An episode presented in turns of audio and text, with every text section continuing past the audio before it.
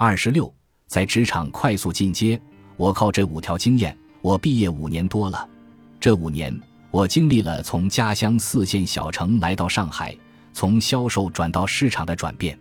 这五年中，我从普通销售员到全公司业绩冠军，从助理到总监，一路披荆斩棘。现在，我把这些年的主要感受总结成五条经验，也是我工作的原则，分享给大家：一、重视午餐社交时间，建立友谊。在职场中。晚上下班后的时间特别珍贵，因为忙了一天了，总想有一点自己的时间，所以要想和同事、合作伙伴培养感情，一定要利用好午饭时间。我在家乡工作的时候，每天中午我都和同事搭伙吃饭。吃饭的时候，我们会聊工作，也会聊私人问题。在这种情况下，大家很放松，彼此聊天也不会顾虑太多。通过一顿顿午饭。我和同事建立了深厚的友谊，在工作上配合默契，为我从无业绩到销售 TOP 一提供了很大帮助。当我谈客户需要跨部门支持时，很多同事都会非常乐意帮我。关于工作中的有用信息，同事也会第一时间分享给我。现在在上海工作时，我如果带饭，会多带一些菜，比如虾、扇贝等，中午分给同事，大家吃得非常开心。如果不带饭，我一般不叫外卖，而是和同事一起搭伙出去吃。入职一个月的时候，我就和几十位同事混熟了，在工作中，他们都给了我最大的支持，让我的工作得以顺利开展。对于合作伙伴，我有时会去他们公司附近，请他们吃一顿午饭，聊事情，这样既不耽误他们下班之后的时间，也不耽误他们工作时间。一般情况下。他们不会拒绝的，所以一定要重视你的午餐社交时间，这样既能让你和同事关系比较融洽，还能第一时间知道很多重要的信息，利于跨部门合作。二，严于律己，在公司我从来不成为特例，对于公司的集体活动，我一般都积极参与，绝不迟到，并且注意规矩。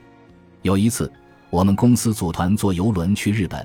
我比规定时间至少提前十分钟到达，并且按照导游的要求准备好所有的证件。在船上，公司有拓展活动，我按时到达指定地点，并且积极参加。当然，每个团队里总会有迟到的，也总有因为材料没有按规定填好，耽误整个行程的同事。观察下来，这样的人都是平常工作中做的没有那么好的。有一个姑娘，每次都迟到。恰好我有一个工作需要和她配合，我发现她根本没有办法正确理解我要表达的意思，并且完成的东西全部不合格。我又重新做了一份。没有人愿意听别人迟到的理由。在一个团体里，你可以不帮助组织者干一些活，但一定不要让整个团队因为你而耽误时间。这样的细节，尤其在熟悉的团队里，会影响别人对你的看法。老板都在。你还敢迟到？怎么相信你能把工作做好？当然，你自己强到不需要处理任何关系也可以，但这样的人毕竟是少数。我们大多数人在工作中需要配合，才能把工作完成好。集体活动就是大家彼此了解、互相磨合的一种方式。你可以不喜欢，但是一定要积极参加。谁能保证每一件事情都是自己喜欢的呢？三。与人为善，不打小报告，不怕别人议论你，这点大家一看就明白了。如果同事需要你帮忙，在不耽误自己工作的情况下，能帮就帮。还有，不要越级汇报、打小报告。你可以客观反映一些问题，但一定要有证据，切不可恶意中伤别人。此外，同事之间偶尔议论一个人挺正常，当听到别人议论你时，也不用在乎。谁背后不说人，谁背后无人说。王尔德说过：“比别人议论你更糟糕的是，没有人议论你。”如果你能够做到尽量不议论别人，这很好。这一点还涉及：如果我们总是怕别人对我们印象不好，从而在工作中不讲原则、不懂得拒绝，就不好了。四、坚持原则，保护好自己。工作中有很多原则需要坚守。比如不拿回扣，从某种程度上说，拿回扣是犯法的。有时候，这是行业潜规则，但还是要学会保护好自己。最近，一个朋友就是因为接受供应商的回扣，被一个想上位的下属掌握证据告到老板那里，被开除了。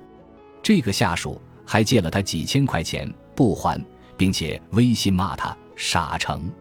这件事情真让人憋屈，可是他犯的错误无可辩驳。职场中，只有坚持一定的原则。才能真正保护自己，因为坚持原则，别人抓不到把柄，并且做事情的时候知道你的底线在哪里，也会在你可以接受的范围内和你合作。五，做好本职工作，持续学习，重视业绩。如果不能做好本职工作，以上四点都没用。无论你和同事关系多好，无论你多么会拍老板马屁，如果你完不成他交代的工作，基本上。只有被辞退这一种结果。说句实话，没有业绩，什么都不是。不管是文职类、销售还是研发，不管为公司直接创造利润还是为领导排忧解难，一定要有价值，要不然就没有存在的必要了。我工作五年，看到公司开除过很多人，基本上都是本职工作不够出色的。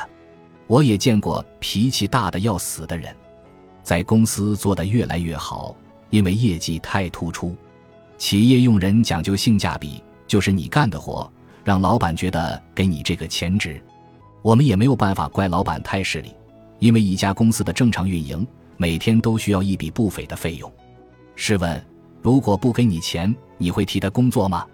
想明白了这一点，事情就变得特别简单。